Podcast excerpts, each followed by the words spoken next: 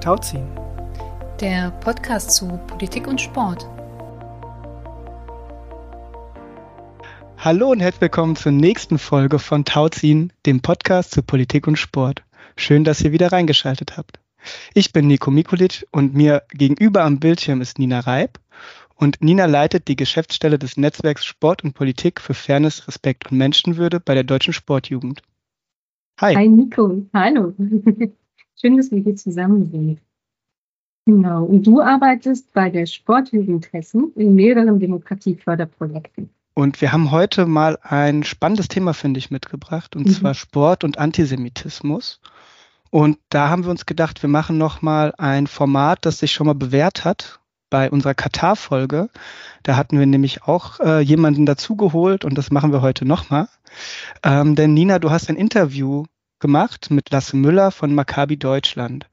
Und ähm, das finde ich total spannend. Genau, Sag doch ja. mal, wer das ist.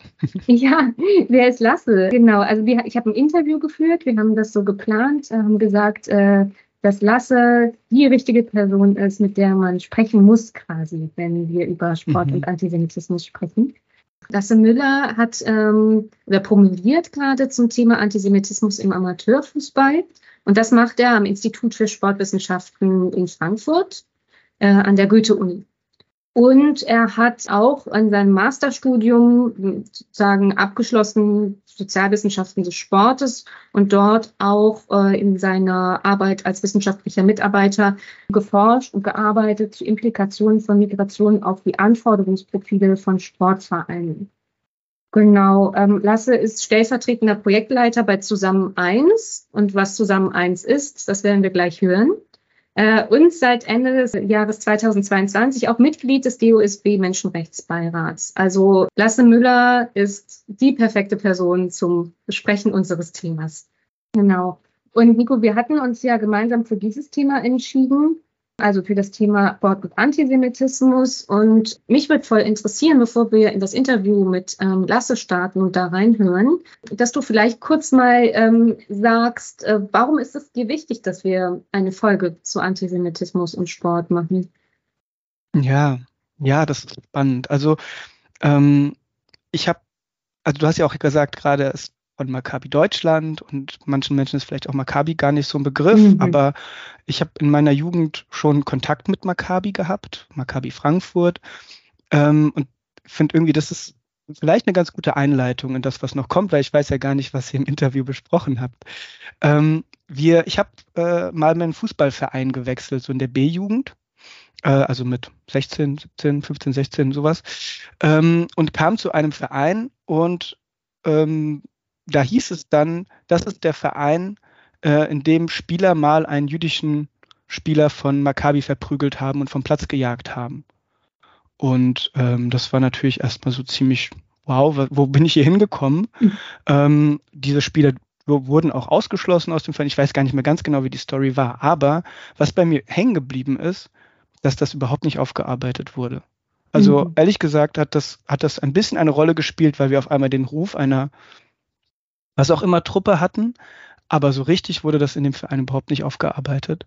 Und deswegen finde ich das so cool, dass wir heute Lasse da haben und dass es heutzutage auch so ein Projekt wie Zusammen eins gibt und, glaube ich, noch viele andere Menschen, die sich mit dem Thema Antisemitismus im Sport und im Fußball auseinandersetzen, weil ähm, ich das so wichtig finde, dass wir uns mit so etwas auseinandersetzen, mit diesem Thema auseinandersetzen.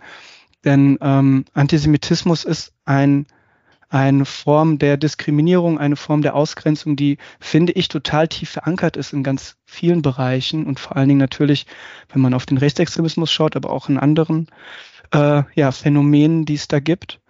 Und ähm, was mir in den letzten Jahren oder vor allen Dingen jetzt in der Corona-Zeit mhm. so stark aufgefallen ist, dass es eben äh, vor allen Dingen in diesen Verschwörungserzählungen, die überall um uns rum wabern, Voll. so unglaublich mhm. viele Anknüpfungspunkte Richtung Antisemitismus gibt. Genau, auch in, bei den Demos haben vielleicht auch einige mitbekommen, ähm, dass bei den Demonstrationen, die sehr massiv ja stattgefunden haben in den letzten zweieinhalb Jahren, ähm, gegen, also vermeintlich gegen die ähm, Maßnahmen der Bundesregierung zur Eindämmung der Corona-Pandemie. Ähm, schlussendlich, glaube ich, ist das nur ein Auslöser oder ein Aufhänger gewesen. Und viele die, derjenigen, die mitgegangen sind, haben da auch vielleicht ähm, eine Position zu gehabt. Aber einige, äh, die das auch organisiert haben, hatten vielleicht auch andere genau Hintergründe und, ähm, Netzwerke, auch rechte Netzwerke, die ähm, sehr froh waren, ähm, diesen Aufhänger zu haben, um eben die Demokratie zu äh, destabilisieren und auch ihre Ideologie ähm, zeigen zu können und vielleicht auch nochmal neu, neue Leute zu gewinnen für ihre äh, Vorhaben. Und äh, genau in diesem Rahmen hat man ja gesehen, äh, dass da einiges äh, an Antisemitismus äh, sehr klar geäußert worden ist, von Verharmlosung bis hin zu wirklich richtig, ähm, also tiefgehenden antisemitischen Parolen. Was das so sein kann, da haben wir auch ein bisschen mit Lasse, äh, also habe ich auch ein bisschen mit Lasse gesprochen. Wir werden natürlich in der Folge ähm, viele Themen nur so ankratzen können. Das kennen wir ja auch schon aus den anderen Folgen, dass wir dann, also eigentlich muss man sich mit Antisemitismus natürlich viel tiefer und, äh, und nochmal ausführlicher äh, beschäftigen. Aber es wird sicherlich einen, einen kleinen ähm, Einblick schon mal geben können auf der Vielfalt des Themas und dem Engagement auch von Lasse und von den KollegInnen von Zusammen eins in Maccabi Deutschland. Genau. Mhm. Super. Das hört sich cool an. Da höre ich rein. ja, da freue ich mich drüber. Das ist, du bist der erste Hörer. Mhm. Genau, also ich glaube, das ist der eine Punkt. Und für mich war es auch nochmal wichtig, auf einer anderen Erfahrung. Und ähm, die hat jetzt nicht ganz direkt mit dem Sport zu tun. Ich hatte die große Gelegenheit, letztes Jahr zu einem Symposium eingeladen zu sein. Und zwar war das ein Symposium, das hieß, wie erinnern wir den 9. November? Ein Tag zwischen Pogrom und demokratischen Aufbrüchen im Schloss Bellevue und eingeladen hat der Bundespräsident und der Zentralrat der Juden in Deutschland. Und da ist äh, eine Podiumsdiskussion gewesen, die ich nachhaltig in, in, Erinnerung habe. Da war auf dem Podium unter anderem Dr. Jael Kupferberg der TU Berlin, dem Zentrum für Antisemitismusforschung. Und ich habe das nicht gut notiert, weil ich so sehr gelauscht habe und wenig mitgeschrieben habe. Aber was mir noch so im Kopf hängen geblieben ist. Und ich hoffe, dass das auch so korrekt wiedergegeben ist, dass sie gesagt hat, und das fand ich sehr eindrücklich, dass jüdisches Leben und die Demokratie im engsten verwoben ist. Also jüdisches Leben in Deutschland und unsere Demokratie ist im engsten verwoben. Und wird die Demokratie angegriffen, wird auch das Judentum angegriffen. Und ich würde auch ähm, sozusagen um, umgekehrt sagen, wird das Judentum in Deutschland angegriffen, wird unsere Demokratie angegriffen. Das ist eben auch eng, im engsten verwoben. Und ähm, das haben wir gesehen rund um die Corona-Pandemie und die Enthemmung von Antisemitismus, die dort aufgetreten ist. Genau, und das ist für mich, glaube ich, auch ein maßgeblicher Grund. Und dass für mich sehr viele Menschen noch gar nicht wirklich wissen, was Antisemitismus und jüdisches Leben in Deutschland und auch im Sport eigentlich ist. Und ich glaube, da werden wir jetzt gleich einiges erfahren im Interview mit Lasse Müller. Ja, und jetzt bin ich zusammen mit Lasse Müller von Maccabi Deutschland. Hallo Lasse. Hallo Nina, ich freue mich hier zu sein. ja, voll schön, dass wir das zusammen machen. Es ist eine Premiere, ähm, dass wir zusammen einen Podcast aufnehmen. Und ich glaube, das wird gut heute. Ich habe auch ein gutes Gefühl. Ja, sehr gut. Und ähm, wir kennen uns zwar schon ein bisschen, haben uns schon mal begegnet, sind uns schon mal begegnet in, in den letzten Jahren bei der ein oder anderen Veranstaltung, aber so richtig viel ähm, weiß ich gar nicht, wo du so sportlich eigentlich herkommst und was du so, ähm, ja, wie du eigentlich zum Sportverein, zum Sporttreiben gekommen bist. Und ich glaube, die anderen, die gerade zuhören, ihr wollt sicherlich auch ein bisschen wissen, wer denn hier heute mit ähm, im, im Raum sitzt, wer mit ähm, sprechen wird. Und deshalb fände ich es total schön, wenn du vielleicht ganz kurz für uns mal beschreibst, ähm, genau dein Engagement, deine Arbeit, was du so gerade so machst ja, also ich bin ähm, Bildungsreferent, du hast ja schon eingeleitet bei Maccabi Deutschland zusammen eins. Äh, wir werden ja gleich noch ein bisschen ausführlicher drauf kommen. Ein Projekt zur Antisemitismusprävention im Sport. Ähm, ich denke, hoffe, es wird gleich auch noch deutlich werden, ähm, dass es da eine Notwendigkeit für gibt. Mhm. Und ja, das rührt daher, dass ich einfach seit jeher schon, also ich komme aus einer wirklich maximal sportbegeisterten Familie, ähm, früh Leichtathletik gemacht, verschiedene Sportarten eigentlich. Ähm, und dann spätestens im Masterstudium gemerkt, dass das doch auch beruflich das wäre, was mich am meisten interessiert und dann da glücklicherweise über Jobs an der Uni, wissenschaftliche Mitarbeiterstellen und so, dann jetzt ähm, unter anderem zu der Rolle bei Maccabi bekommen, wo ich sehr glücklich drüber bin. Mhm. Ähm, und in welchem Sportverein bist du gerade? Ähm, ich selbst bin ähm, aktuell eigentlich nur noch beim, beim TuSpo Borken, das ist mein Heimatverein aus Nordhessen. Ähm, und bin da in der, ja, offiziell noch in der Leichtathletik-Sparte. Es beschränkt sich aber jetzt fairerweise nur noch auf äh, Ausdauerlauf. Hm. In drei Monaten steht der Amsterdam-Marathon an. Jetzt Schön. langsam muss ich mich dafür auch mal wieder in Form bringen. Genau, also das ist mein Heimatverein, habe aber zum Beispiel auch hier schon für, für Maccabi Frankfurt Tennis gespielt. Mhm, mhm, okay. Ja, also es äh, ist schön, ein bisschen ähm, dein, deine Herkunft, deine sportliche Herkunft äh, kennenzulernen. Aber wir sind ja eigentlich auch äh, zusammen heute mit der Folge zu Antisemitismus und Sport. Und du hattest ja auch schon eingeleitet, dass du Bildungsreferent bist in einem Anti, ähm, äh, Antisemitismusprojekt ähm, von Maccabi Deutschland zusammen eins. Da kommen wir gleich drauf, okay. ähm, da würde ich auch gerne einfach nochmal mehr erfahren ähm, von dem, was ihr da macht und warum das so notwendig ist. Äh, deshalb bist du ja auch hier als Experte für dieses Thema. Mm, und ich würde aber noch mal ein Schrittchen zurück machen, mhm. bevor wir da gleich hinkommen.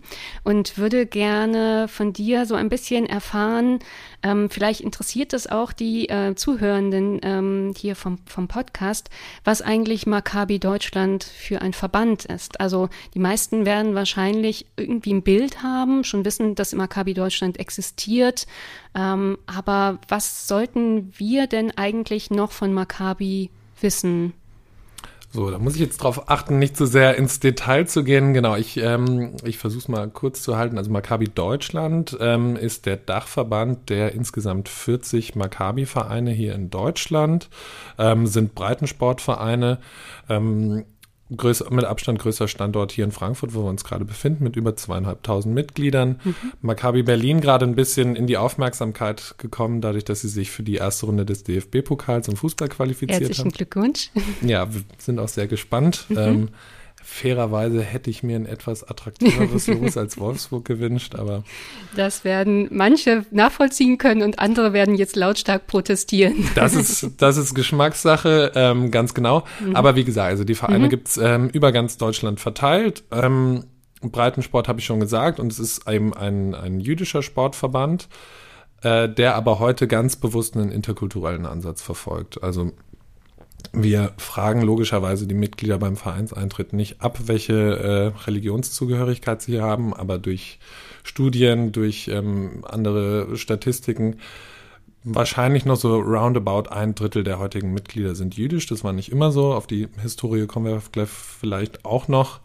Ähm, genau, also der, der Verband und die Vereine haben dann einen ganz bewussten Öffnungsprozess hinter sich. Und, bevor ich jetzt zu lange in den Monolog verfalle, aber das ist noch ganz wichtig zu erwähnen, ähm, ganz großes Highlight alle vier Jahre mhm. in Israel die Maccabia.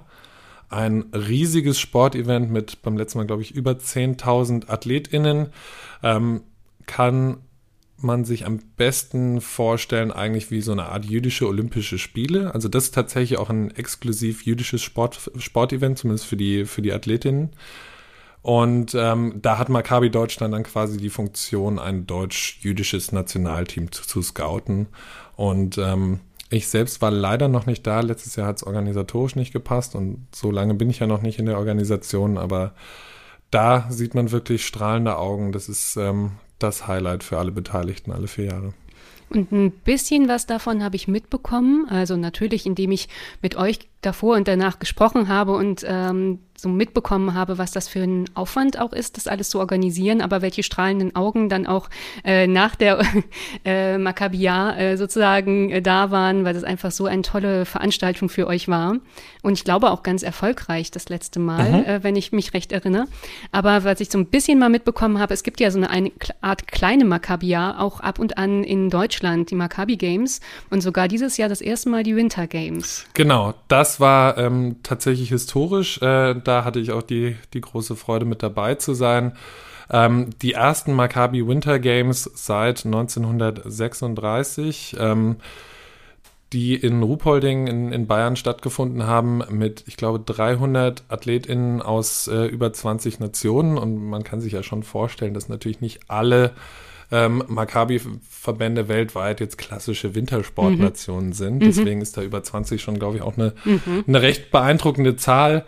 Und ähm, ja, das war einfach nur toll. Also wir haben das dann noch mit einem Bildungsprogramm flankieren können. Ähm, mit den Sportstätten alles gut gelaufen, obwohl wir zwei Wochen vorher erfahren haben, dass es keinen Schnee geben wird an unserem Ort und wir dann teilweise ausweichen mussten. Aber es war ähm, ja wirklich magisch.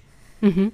Mm, und ich glaube, da hat man so dieses Potpourri von Maccabi schon mal ganz gut ähm, so erfahren können. Also es gibt halt eben den Breitensportverein oder verschiedene in Deutschland. Es gibt den Verband und der Verband ist wiederum ähm, auch äh, vernetzt und organisiert äh, international, inklusive dann eben der Maccabia. Mhm. Ähm, und es gibt eben auch Leistungssport-Events, also es ist nicht nur Breitensport, sondern auch Leistungssport ähm, in, dem, in dem Feld. Genau. Mhm. Absolut. Also deswegen ähm, ist die Maccabia ja vom, vom Zyklus auch immer ein Jahr hinter Olympia mhm. gelagert, ähm, weil es natürlich durchaus Überschneidungen gibt. Ja. Ähm, und es gibt natürlich äh, da auch Weltklasse. Mhm.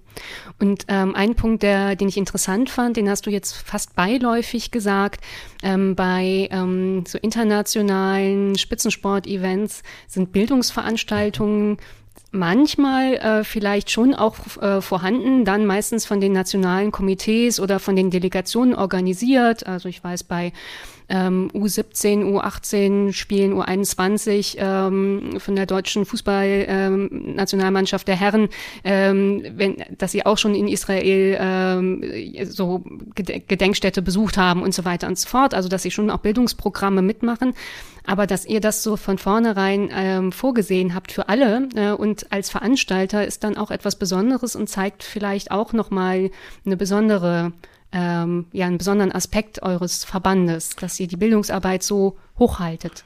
Definitiv. Also das ist einfach das, das Selbstverständnis des Verbandes. Ich glaube, den, den Stellenwert merkt man zum einen genau bei sowas. Ähm, also das war einfach ein, ein, elementarer Teil der Veranstaltung. Das war allen Beteiligten zu jedem Zeitpunkt klar und da ähm, da gibt's auch keine unterschiedlichen Auffassungen zu. Und zum anderen ähm, natürlich, dass zum Beispiel unser Projekt oder verschiedene andere Formen des Engagements, des zivilgesellschaftlichen Engagements, also alleine wenn man auf den Anteil der hauptamtlichen Mitarbeitenden guckt, macht das schon einen großen, einen großen Anteil aus und ähm, fairerweise, trotz inzwischen über 5000 Mitgliedern, so groß sind wir ja dann auch nicht. Mhm. Und dann ist es dafür natürlich wirklich ein, ja, wie gesagt, das ist einfach ein Teil des Selbstverständnisses, mhm. mehr zu sein als nur ein Sportverband, als nur ähm, den Mitgliedern zu ermöglichen, ihre, ihre Sportarten zu betreiben, sondern den Sport zu nutzen, um in die Gesellschaft zu wirken und andererseits natürlich auch in den Sport zu wirken und zu schauen, was da aktuell schief läuft, was man tun kann. Mhm.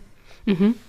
Ähm, in die Gesellschaft wirken ähm, und, und sozusagen auch diesen Aspekt des ähm, der, der jüdischen Identität. Ähm, letztes Jahr gab es eine Festivität in Deutschland, ein Jubiläum. Das waren 100, äh, 1700 Jahre jüdisches Leben in Deutschland, nachgewiesen, nachgewiesen mhm. 1700 Jahre. Ähm, das ist leider so ein bisschen in dieser Corona-Pandemie-Zeit, ähm, ja, hat, war es anders, als es vielleicht ursprünglich angedacht worden ist. Manche Veranstaltungen, die nicht so einfach durchgeführt worden werden konnten. Ähm, aber jetzt nochmal um die, auf dieses jüdische Leben und diese jüdische Identität äh, von Maccabi einzugehen, auch wenn das nicht die einzige Identität des Verbandes mhm. ist, wie wir auch eben schon gehört haben. Ähm, wie hast du dieses Jahr 2021 unter diesem 1700 Jahre jüdisches Leben, diese Feierlichkeiten, wie hast du das selber erlebt und ähm, hat sich Maccabi da auch beteiligt? Also wie wichtig war euch als Verband, als Sportverband so ein gesellschaftspolitisches Ereignis in Deutschland? Mhm. Ja, das ist eine Frage, die gar nicht so trivial zu beantworten ist. Also erstmal, wir haben uns natürlich beteiligt in verschiedenen Facetten, also sowohl in den Ortsvereinen als auch natürlich, du hast es schon angesprochen, denn du warst selbst zu Gast. Ähm, die Maccabi Deutschland Games waren natürlich auch in den Rahmenkalender eingebettet. Wir hatten dann den sogenannten 3-2-1-Run ähm, noch mit dabei, der eben genau darauf anspielt, auf äh, das Jahr 321, wo es die ersten nachgewiesenen Dokumente für jüdisches Leben in Deutschland gibt. Ähm, grundsätzlich ist es natürlich ein perfektes Vehikel gewesen, um ähm, mal fernab von Maccabi, um einfach grundsätzlich die, die Pluralität jüdischen Lebens in Deutschland sichtbar zu machen. Denn das ist was, was wir bis heute natürlich in, in Schulbüchern, in TV-Sendungen, in TV-Beiträgen beklagen, dass da relativ häufig sehr, sehr klares, äh, stereotypes Bild gibt, was vermittelt wird und was eben vollkommen verkennt, wie vielfältig jüdisches Leben in mhm. Deutschland ist. Und dafür war das Jahr natürlich eine, eine perfekte Gelegenheit, um das sichtbar zu machen. Ich bin, ich gehöre auch nicht zu der Gruppe der, der vollkommenen Pessimisten, die sagen, das war eben so ein symbolisches Jahr und danach war es wieder vorbei. Das glaube ich nicht. Ich glaube, dass es an vielen Orten schon bewirkt hat, ähm, dass diese Plattformen auch nachhaltig existieren. Trotzdem muss man natürlich sagen, äh, gibt da immer noch riesigen Nachholbedarf in Sachen ähm, in Sachen Sichtbarkeit und in Sachen ja auch einfach teilweise wirklich basalem Wissen über jüdisches Leben, über Judentum als Religion, aber eben auch als, als Ethnoreligion, als, als kultureller, als kulturelles Verständnis auf der einen Seite. Ähm, und da werden wir gleich ausführlich drauf kommen, natürlich einfach, ähm, was ist Antisemitismus, wie unterscheidet es sich von anderen Formen gruppenbezogener Menschenfeindlichkeit. Das ist, ähm, ja, da war es ein Schritt, um darüber wirklich ins Gespräch zu kommen und auch mal über einen längeren Zeitraum. Aber es ist noch eine Menge zu tun. Dann steigen wir doch auch direkt ähm, ein. Du hast gerade gesagt, ähm, was eigentlich Antisemitismus ist, welche Formen es gibt und wo es sich unterscheidet äh, zu gruppenbezogener Menschenfeindlichkeit, also den verschiedenen Facetten ähm, dieser Kategorisierung. Ähm, das ist so ähnlich groß wie die Frage, was bedeutet eigentlich Maccabi Deutschland? Ähm, du kannst da natürlich nur so einen kurzen Einblick geben und wie immer haben wir auch äh, die Möglichkeit, in den Show Notes Links mhm. Ähm, zu setzen.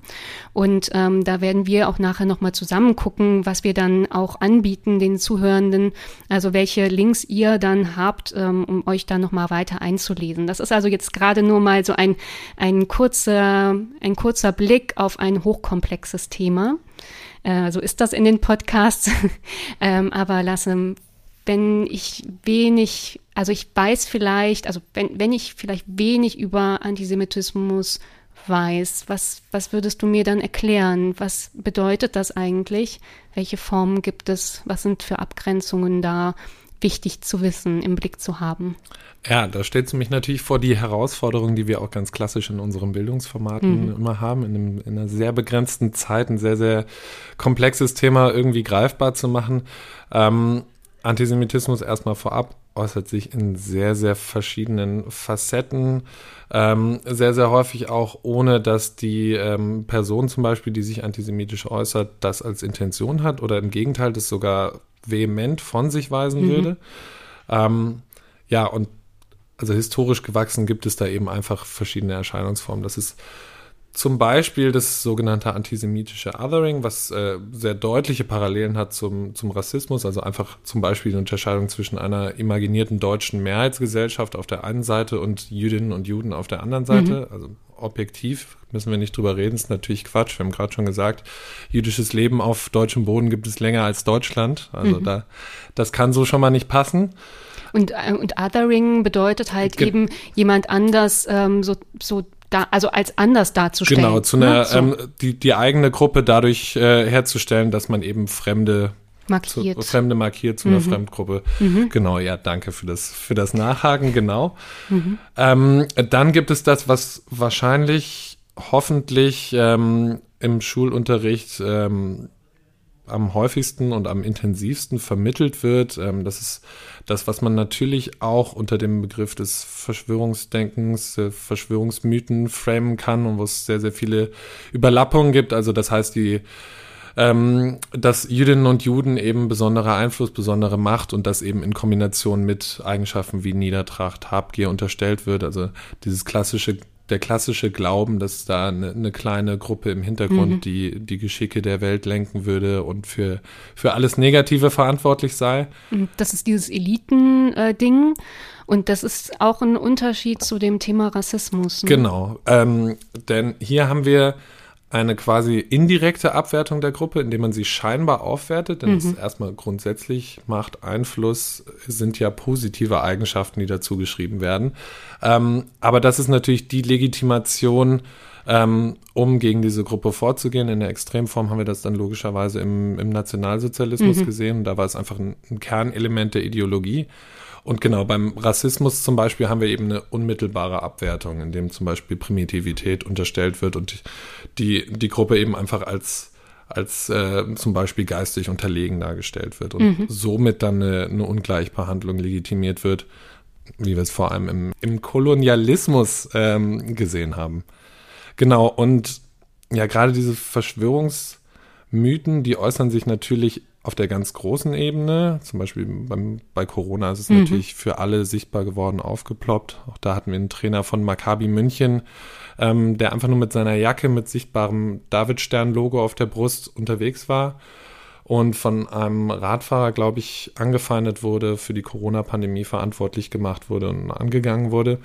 Ähm, also das heißt, wir haben das mit diesen großen Themen, Weltwirtschaftskrisen, Pandemien etc., aber auch im ganz Kleinen, ähm, wenn hier ein lokales Team zum Beispiel gegen Maccabi Frankfurt spielt, auch dann wird unterstellt, Maccabi Frankfurt, weil jüdisch, hätte besonderen Einfluss, hätte die Schiedsrichter bestochen, hätte einen besonderen Zugang zum Sportkreis, wie auch immer, oder zum Fußballkreis.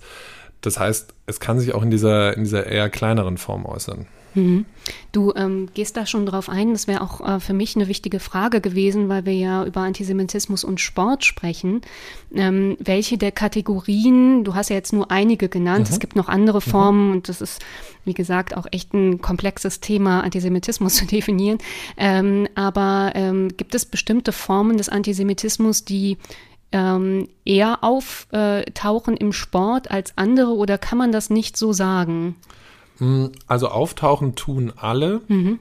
aber es gibt schon Formen, die, ähm, die in besonderer Häufigkeit auftreten. Also das, auch das haben wir mit ähm, einer eigenen Studie abgefragt.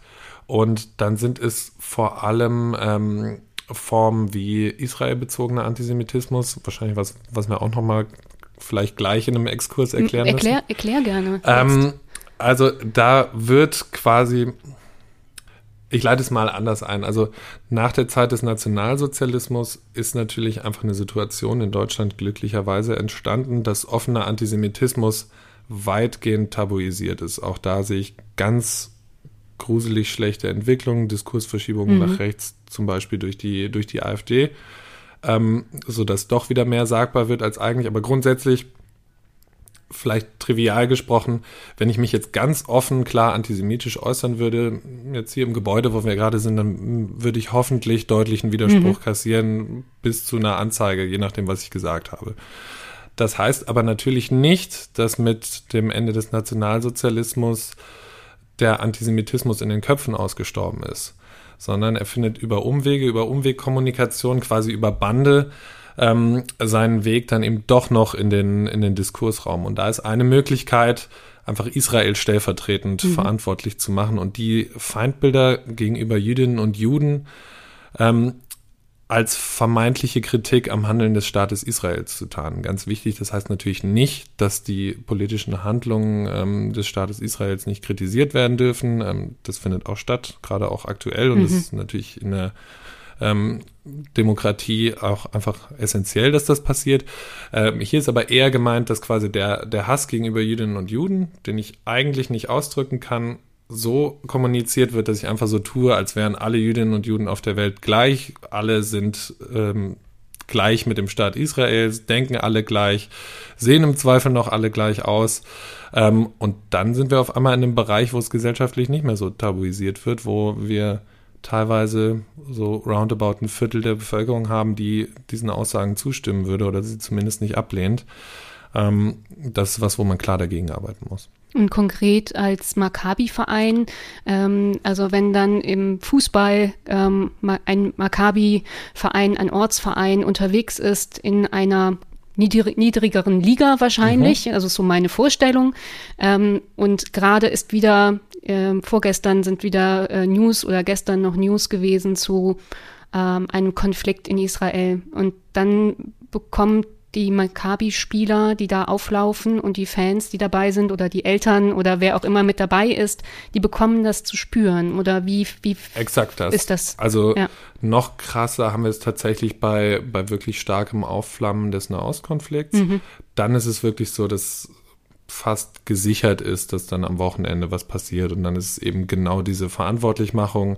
Das ist dann in Form von ähm, Anspielungen in Form von dann aber auch krassen Beleidigungen teilweise bis zu Messerattacken, körperlichen Übergriffen, ähm, Situationen, wo es dann einfach nur noch die Möglichkeit gibt, entweder im Vorfeld äh, sich schon mit der Polizei zu besprechen, was man tun kann, ähm, oder dann eben einfach zu intervenieren, die Polizei zu rufen. Also das kann dann ähm, sehr, sehr üble Formen annehmen und das merken wir immer wieder. Ich glaube, vor vor zwei Jahren im Mai hatten wir so eine Situation, da war Corona-bedingt, waren gerade keine Spiele. Ähm, da ist es dann halt online passiert. Also mhm. Also da wurden die Maccabi-Vereine dann auch wirklich aufs Schärfste diffamiert und da hatten wir genau das. Also trifft alle Mitglieder, unabhängig davon, ob sie jüdisch sind oder nicht. Ähm, selbst wenn das so wäre, ist es ja noch lange keine Legitimation, äh, Jüdinnen und Juden hier in Deutschland verantwortlich zu machen für, für das, was ähm, vermeintlich ähm, einige tausend Kilometer weiter schiefläuft. Aber genau, also es, es trifft tatsächlich durch die Bank weg alle Mitglieder, vor allem im, äh, im Fußball tatsächlich. Und wenn ich mir das weiter vorstelle, das ist unabhängig, ob das Jugendmannschaften sind oder Erwachsene oder gibt es da Gibt es da eine Grenze irgendwie, dass es bei dem einen eher vorkommt oder nicht? Mhm. Also es steigt mit zunehmendem Alter erstmal an, würde ich sagen, aber ohne, ohne jetzt hier zu, zu sehr reproduzieren zu wollen, aber ich glaube, so in, in, dem Bereich kann man das noch, äh, kann man das noch zitieren. Also wir hatten letztes Jahr ein Spiel, wo fünf, sechs, fünf bis sechsjährige Kinder am Spielfeldrand mhm. standen und scheiß Juden gebrüllt haben. Mhm. Also die werden ja von sich aus wohl noch kein Weltbild entwickelt haben, was es äh, mhm. aus ihrer Sicht legitimiert, das so zu, das heißt, ähm, lässt dann wohl Rückschlüsse auf die, auf die Sozialisationsagenten zu Hause schließen. Und das ist dann natürlich auch für uns, ich meine, man kriegt natürlich mit der Zeit eine, eine dickere Haut, hm. leider. Ja. Aber das sind so Momente, wo es dann auch, also als ich da das Alter gelesen habe, dachte ich, oh, das kann nicht sein. Ja, das ist, ähm, ja, das glaube ich gerne dass das auch nochmal, ähm, ja, zum Denken äh, einen bringt. Ähm, und du sagst ein dickes Fell, das heißt, ähm, wie, wie häufig passiert es, dass, ähm, dass da antisemitische ähm, Sprüche, Übergriffe, Beleidigungen, Rassismen, wie auch immer man es dann, äh, Antisemitismen äh, passieren. Also wie, wie oft ist das und ähm, habt ihr da Statistiken zu? So? Also wir haben eine, eine große Studie dazu gemacht ähm, im, vor zwei Jahren, genau, und äh, quasi sämtliche Mitglieder über die über die Abteilungen und Vereine hinweg befragt und da kam eben raus, dass 39 Prozent der Mitglieder schon mindestens einmal selbst von einem Vorfall betroffen waren. Ähm, der Großteil davon mehrfach und wenn wir dann auf den Fußball schauen, dann, dann explodiert es nochmal deutlich. Da sind es äh, knapp 70 Prozent, die das schon mindestens einmal erlebt haben. Und auch da der Großteil davon dann eben nicht genau einmal, sondern mehrfach. Und ähm, wir haben zum Beispiel einen Verbandsmitarbeiter, der sagt, also das müsste dreistellig sein in meiner Zeit, die ich hier bin, wo ich das miterlebt mhm. habe. Und das ist eben genau das, was ich vorhin meinte. Das reicht von subtilen Anspielungen, wo dann vielleicht eben genau das, besonderer Reichtum unterstellt wird mit Bezugnahme, dass es ja ein jüdischer Verein sei, bis hin zu äh, körperlichen Übergriffen, mhm. Messerattacken etc. Mhm, was macht das mit Vereinen und mit Menschen in Vereinen? Du hast eben gesagt, dass man sich ein, ein dickes Fell anlegt. Mhm. Okay, das ist eine, das, da, da geht es wahrscheinlich nicht anders, sonst kann man, muss man austreten, aber ähm, was macht das mit Vereinen, mit, mit so einem Ortsverein, mit so einer Mannschaft? Du sagst vor allen Dingen Fußball insbesondere, mhm. mit den Mitgliedern dort? Also kann man natürlich nicht pauschal beantworten. Ich komme gleich gerne nochmal drauf, was, was wir als Verband und auch mhm. die, die Vereine für Rückschlüsse dann für ihr Verhalten gezogen haben. Aber erstmal will ich einfach, um die, die Vehemenz nochmal deutlich zu machen, denn auch das haben wir abgefragt. Ähm, dass jedes sechste Mitglied angegeben hat, dass sie das persönliche Sporttreiben durch die Sorge vor Antisemitismus beeinflusst sehen. Mhm. Und dann gab es noch Freitextfeld, wo ähm, wie sich das denn äußert. Und das war dann vor allem eben Verzicht auf Wettkampf mit anderen Teams. Mhm. Das heißt dann eben, dass nur der, der Safe Space des Trainings aufgesucht wird. Und das muss man sich als, als Missstand in, ähm, in der heutigen Zeit einfach erstmal vergegenwärtigen, dass da Menschen aus Sorge für Antisemitismus darauf verzichten, an Wettkämpfen teilzunehmen im Sport. Und ähm, ich kenne dich ja jetzt auch schon eine Weile und ich glaube, wir sind beide, ähm, wir haben einen riesen Glauben an das, was, an das Potenzial, was im Sport liegt, ähm, um Vorurteile abzubauen, verbinden zu wirken. Aber es ist trotzdem natürlich auch einfach eine absolute Katastrophe, das jetzt einfach mal so festzustellen. Ja. Genau. Und ähm, auf äh, Vereins- und Verbandsebene ist es, es ist natürlich schon immer eine Historie, dass die Notwendigkeit war, sich damit zu befassen. Das heißt, zum einen nach innen zu empowern, die Mitglieder stark zu machen, ähm, genau zu vermitteln, wie können wir mit solchen Situationen umgehen. Natürlich auch für, für TrainerInnen zum Beispiel ganz entscheidend, zu wissen, wie, wie kann ich reagieren. Mhm. Und ähm, der Verband hat dann spätestens so ab Anfang der 2000er und dann in den letzten Jahren dann auch noch professionalisiert durch, durch eigene Programme ähm, sich auch entschieden, wir können das so nicht hinnehmen, sondern wir wollen den Sport nutzen, um in die Gesellschaft zu wirken ähm, und auch eben im Sport was zu verändern. Und da eben eine ganz klare Präventionsarbeit begonnen. Aber was man natürlich auch nie vergessen darf, es gibt auch Situationen, ähm, wo es dann einfach darum geht, mit den, mit den Sportverbänden, im Zweifel auch mit den, mit den normalen Gerichten ähm, ins Gespräch zu gehen und klare Statements zu setzen. Denn bei allem Glauben an Prävention mhm. und Vorurteilsabbau, es gibt rote Linien, die überschritten werden und dann, dann hilft auch einfach nur Strafe und Abschreckung. Ja, ja. Ähm, du hast eben gesagt, dass das ähm, diese Unterstützung von Trainerinnen und Trainern ähm, bei euch im, in, den, ähm, in den Vereinen ähm, und überhaupt die, die Auseinandersetzung damit, um zu sagen, wir, wir machen Prävention, Antisemitismusprävention und unterstützen, dass es empowernd ist auch, ähm, mhm. dass ihr euch das vornehmt und auch macht und euch stärkt dagegen, äh, wenn man so möchte. Aber ist das nicht auch eine Notlösung, ähm, weil die anderen Sportverbände, Sportvereine, mhm. gesellschaftlichen Gruppen es nicht von sich aus machen? Absolut. Äh, sehr wichtig, dass du darauf hinweist und das muss auch, auch nochmal ganz deutlich so gesagt werden und also gerade für, für mich als nicht-jüdische Person auch ganz wichtig darauf hinzuweisen. Also es obliegt keiner, in keiner Weise einem jüdischen Sportverein oder den jüdischen Mitgliedern oder jüdischen Personen als solches gegen Antisemitismus zu wirken. Das heißt, auch wenn wir Mitglieder haben, die sagen, hm, ich möchte mich mit dem Thema am Wochenende nicht befassen, ich höre da im Zweifel weg, wenn was passiert, dann steht mir das auf individueller Ebene in keinster Weise zu, da irgendwie Kritik dran mhm. zu üben, sondern das ist einfach nur verständlich, einfach nur menschlich.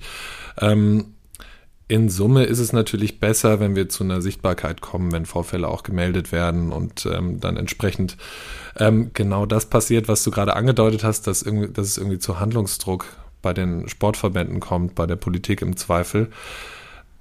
Das kann man rückblickend, glaube ich, sehr, sehr klar sagen, dass das Thema über Jahrzehnte verschlafen wurde. Andererseits, fairerweise muss ich auch sagen, dass wir da in einem, im Moment ähm, auch dank Organisationen wie der Deutschen Sportjugend, glaube ich, eine, eine Dynamik haben, die es erstmals wirklich möglich macht, seriös mit verschiedenen Phänomengruppen bezogener Menschlichkeit umzugehen, erstmal auch seriöse Befunde zur Problemlage zu bekommen und Strategien zu entwickeln. Also ich glaube, jetzt, genau jetzt ist die Chance da, ähm, um sich dem Thema wirklich anzunehmen. Und wenn wir auf die Gesellschaft schauen, dann bleibt uns auch nichts, sondern wir müssen es auch machen. Ja. Ja, ja, absolut. Also ich glaube auch, dass, dass die Erkenntnis ähm, allerdings dann auch äh, auf alle zutrifft, äh, die demokratisch sind, äh, nämlich ähm, Antisemitismus äh, zu bekämpfen heißt auch Demokratie äh, zu stärken oder zu retten, ohne jetzt irgendwie so ähm, sehr dystopisch zu sein. Aber ähm, ich glaube, wir sollten alle verstehen, dass ähm, Antisemitismus immer auch ein Angriff auf äh, Demokratie allgemein ist. Und das sollten wir eigentlich auch äh, gelernt haben äh, aus der Geschichte. Ähm, genau. Definitiv. Ja. Also mhm.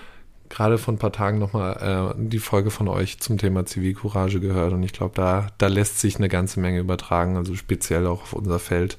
Ähm, und genau wie du sagst, also da gilt es, die, den antidemokratischen Tendenzen so entschieden entgegenzuwirken, wie wir es mit unseren Mitteln überhaupt nur können. Ja, genau. Und, und alle sozusagen die Verantwortung zu übernehmen, wenn, wenn möglich, ne? Ähm, ohne sich in Gefahr zu bringen. Das ist natürlich genau. auch immer so in so einem Bereich Zivilcourage, muss man das natürlich auch immer sagen.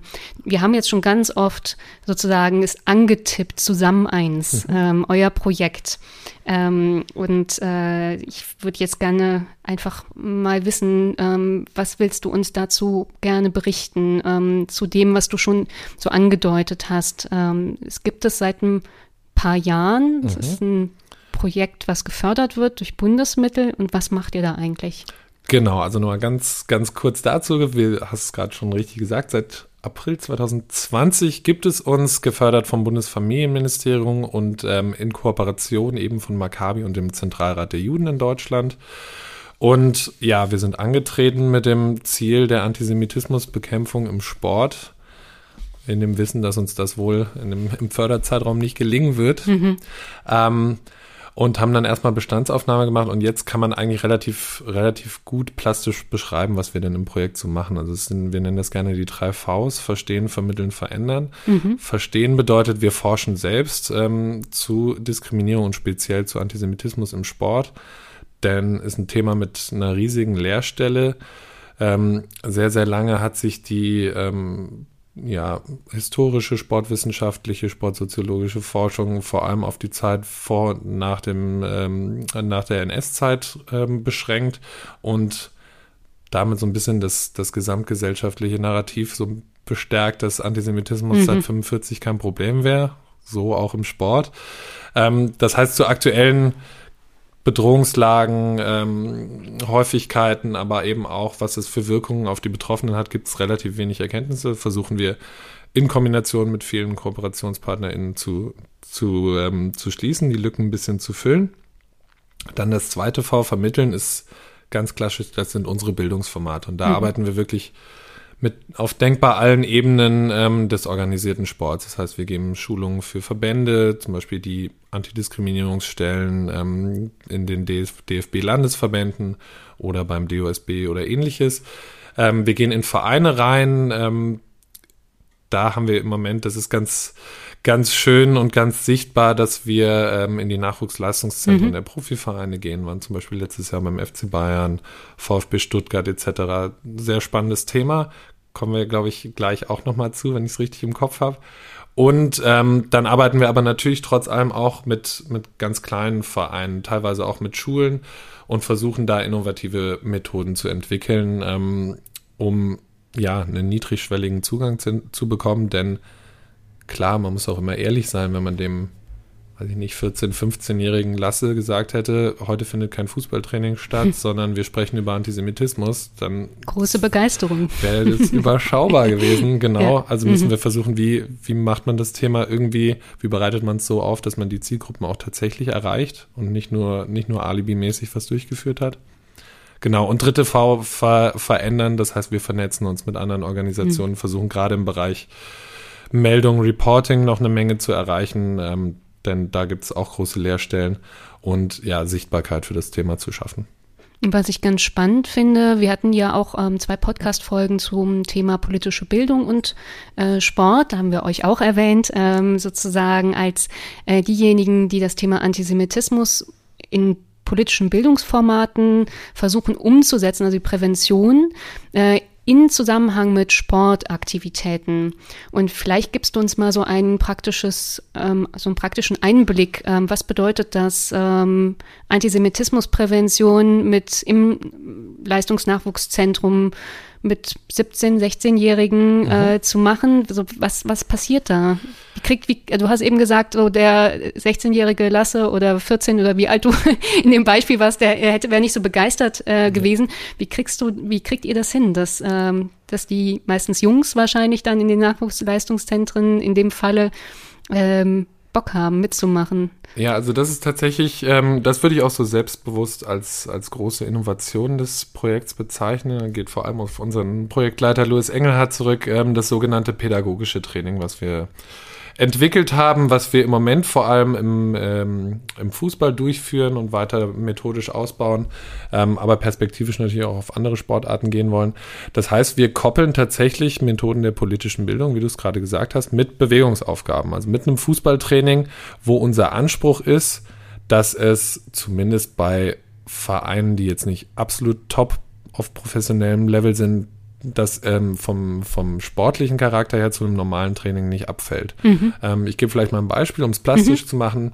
Da haben wir eine Aufwärmübung, wo wir Dribbling-Übungen haben und dann ist auf Kommando die Notwendigkeit, sich auf einem Meinungsbarometer zu positionieren zu einer Aussage. Zum Beispiel, Fußballspieler sind gute Vorbilder oder Diskriminierung im Fußball ist ein großes Problem.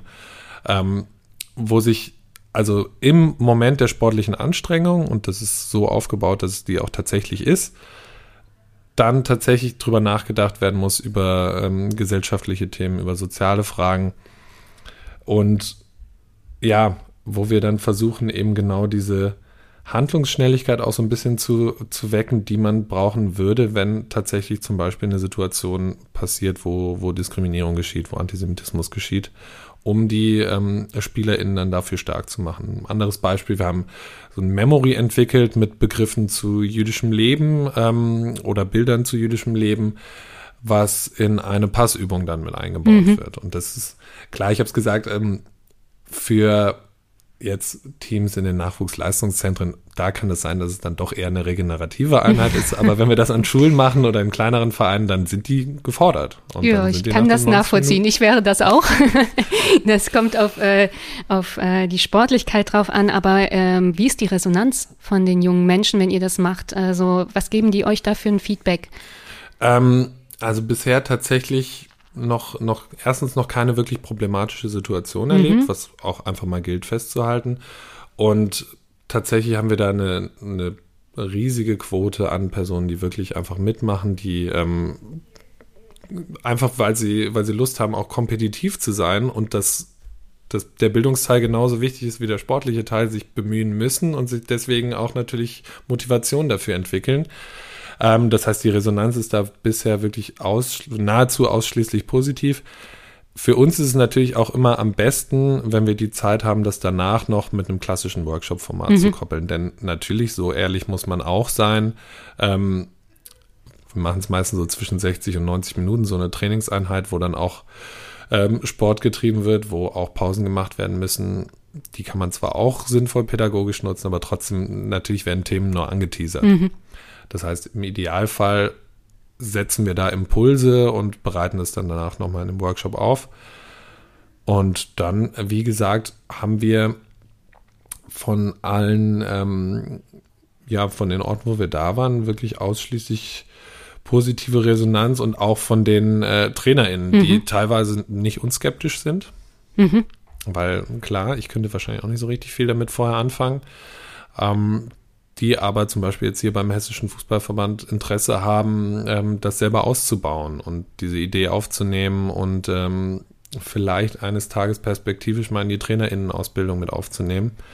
Denn da haben wir natürlich ein perfektes, da hätten wir dann ein perfektes Vehikel, um niedrigschwellig über so Themen wie Diskriminierung zu sprechen. Wir haben jetzt ganz oft Fußball gesagt mhm. ähm, und Fußball genannt als Beispiel. Ähm, es gibt ja aber auch andere Sportverbände, Sportvereine und Sportarten. Mhm. Ähm, wie sieht's da aus? Habt ihr da auch äh, Kooperationen? Könnte da noch was, also wenn da jemand jetzt zuhören würde aus einem Verband, aus einem Verein, ähm, der die jetzt nicht Fußball mhm. macht, so, sondern irgendwas anderes an Sportarten. Das ist ja so vielfältig. Ähm, die kommen auch einfach auf euch zu und dann kann Absolut. man zusammen auch ähm, etwas dafür entwickeln oder es ist sogar schon gemacht worden. Ihr seid dann nicht nur im Fußball aktiv. Absolut. Also in den verschiedenen Formaten, wie gesagt, natürlich kommen wir auch gerne und geben einen klassischen Workshop oder ähm, es ist vielleicht eher ein, ein Vortragsformat. Ähm, also das natürlich auch, wie gesagt, kann auch auf Organisationsebene passieren. Aber wir haben auch schon mit Sportgruppen aus dem Tischtennis zusammengearbeitet oder aus dem Basketball. Mhm. Ähm, und da, wenn wir gerade schon im Bereich des, der, der Promo sind, ähm, dann gerne, also dadurch, dass wir bundesgefördert sind, äh, entstehen auch keinerlei Kosten, die tragen wir selbst. Mhm. Von daher uns gerne einfach, einfach kontaktieren. Ähm, ich denke mal, die, die Daten packen wir auch noch in die Show Notes. Mhm. Und vielleicht noch, bevor ich das vergesse, ein ganz guter Ganz guter Hinweis auf unserer Website zusammen1.de gibt es auch noch das Antisemitismus-Barometer, was eine Kollegin von mir entwickelt hat. Das ist ein sehr, sehr guter Selbsttest, um mal zu schauen, wie denn so die Kompetenz in dem Thema sind. Das sind sportbezogene Fallbeispiele von Aussagen, ähm, die antisemitisch sind oder eben auch nicht. Und ähm, genau darum geht es, das einzuschätzen und da so ein bisschen, bisschen Gefühl für zu entwickeln. Also da kann ich nur mit bestem Gewissen Werbung für machen. Mhm. Ähm, packen wir alles in die Shownotes, unbedingt. Ähm, das, ähm, das muss so sein. Ähm, und ihr, also es gibt ja auch noch das Angebot, dass ihr in die Beratung geht, mhm. wenn es antisemitische Vorfälle gibt im Sportverein, im Kontext des, ähm, des Sportverbandes, wie auch immer. Das habt ihr ja auch gemacht bei uns, ähm, als es äh, mhm. dieses, diese antisemitischen Statements unter einem Twitter-Eintrag mhm. äh, gegeben hat. Äh, da habt ihr uns auch unterstützt. Das heißt, das wäre auch möglich, ähm, dass dann ein Trainer, Trainerin, wie auch immer, Verbandsmensch äh, auf euch zukommt und ihr könnt dann beraten oder erklären, Hinweise geben, wo die Personen sonst noch Hilfe bekommen können.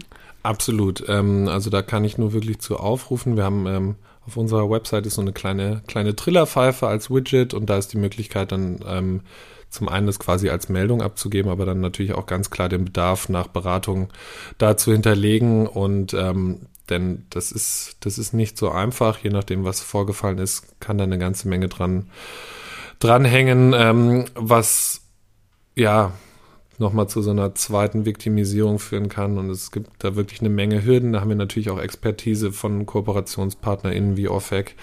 Ähm, also da kann ich wirklich nur gerne zu aufrufen, sei es online oder tatsächlich auf dem, auf dem Sportplatz in der Sporthalle passiert, ähm, bevor die, die Reaktion ist. Und ansonsten gibt es häufig eben die zwei Extreme. Entweder es gibt so eine pauschale Überbestrafung und eine Person, die vielleicht was Unüberlegtes gesagt hat, wird im Zweifel aus dem Verein geworfen, was auch was auch keine nachhaltige Lösung ist. Oder natürlich das klassische Bagatellisieren. Ich kenne den ja schon seit 40 Jahren mhm. und der meint der das auf keinen so Fall so. Mhm. Genau. Ja, ja. Ähm, also das sind oft so die, die zwei Extreme, zwischen denen wir uns da be bewegen.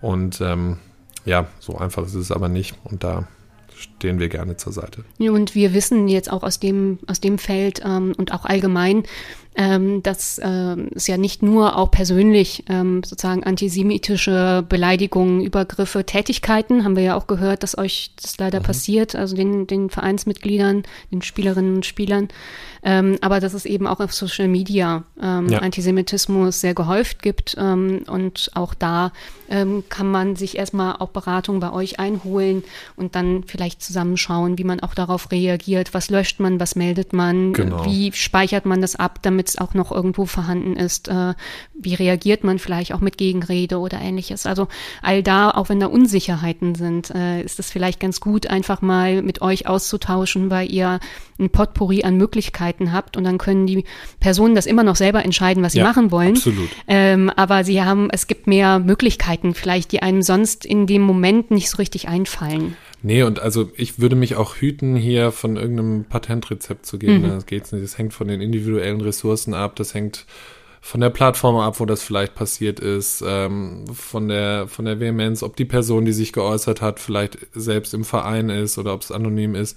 Also das sind so individuelle Faktoren, ähm, dass sich ja immer von Situation zu Situation ähm, lohnt, drauf zu schauen und genau zu gucken, was ist jetzt hier wohl die sinnvollste Gegenstrategie und fairerweise auch dann ähm, ist immer noch ein Restrisiko, dass entweder noch was nachkommt oder mhm. also es ist leider nicht so ganz einfach, gerade ähm, Vorfälle im Online-Bereich. Mhm. So zum Ende hin ähm, würde ich gerne noch mal weg von dem von dem ganz Praktischen kommen mhm. ähm, und eher nochmal ins Philosophische. Mhm. Ähm, also ich glaube, so philosophisch wird es auch nicht, aber spannend. ja, genau. Also ich habe mir einfach nochmal angeschaut, zusammen eins hat ja noch eine Unterschrift oder eine mhm. Aussage dahinter. Das heißt, äh, Projekt heißt zusammen eins, und dann gibt es einen Bindestrich mhm. und dann für das, was uns verbindet. Und ähm, was verbindet uns denn? Ja, ähm, ich, ich hatte das vorhin sogar schon mal so ein bisschen angedeutet. Ich glaube, das passt jetzt ganz gut. Ähm, vielleicht noch eine kleine Backside-Story. Unser Projekt war mal gestartet unter dem ähm, Namen Kein Platz für Antisemitismus auf deutschen Sportplätzen. Also eher quasi mit einer, mit einer negativen Botschaft, wenn man das so, so sagen will, hat sicherlich auch Berechtigung. Mhm. Ähm, aber dann haben wir uns sehr lange Zeit genommen ähm, und uns auch externe Beratung geholt und dann diesen, wie ich finde, sehr schönen neuen Namen gefunden. Und genau, wenn du fragst, was verbindet uns denn? Dann ist es das, zu glauben, dass der Sport wie vielleicht kein anderer sozialer Raum das Potenzial hat, Menschen zusammenzubringen, erstmal überhaupt zusammenzubringen, die sich sonst vielleicht nie begegnen würden und über dann doch den gemeinsamen Glauben an die, an die Werte Fair Play, ähm, Gleichheit im Zweifel dann zu verbinden und ähm, Vorurteile abzubauen, voneinander zu lernen, erstmal übereinander Bescheid zu wissen. Also ich, ich glaube da nach wie vor dran. Ich bin zum Glück noch nicht ähm, durch die Vorkommnisse in so eine fatalistische Einstellung reingerutscht. Äh, ich glaube, dass wir eine ganze Menge bewegen können. Und da müssen wir dranbleiben. Mhm. Mhm.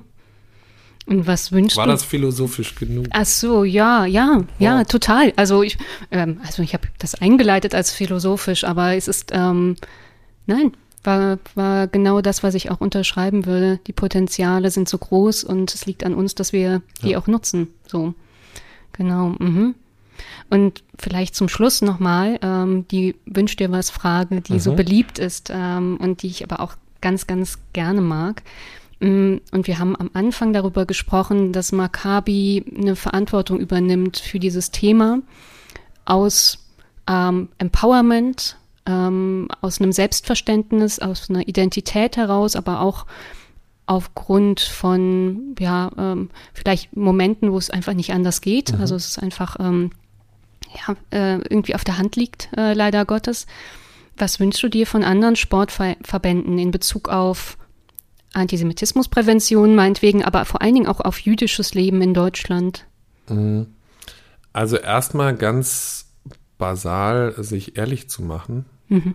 und anzuerkennen, wir haben je nachdem, wie man es wie man's messen will, aber wir haben auf jeden Fall einen relevanten Anteil in der Bevölkerung, der antisemitisch denkt. Also gibt es das auch bei uns im Verband und das ist erstmal okay. Das kann der Verband nämlich pauschal nicht ändern.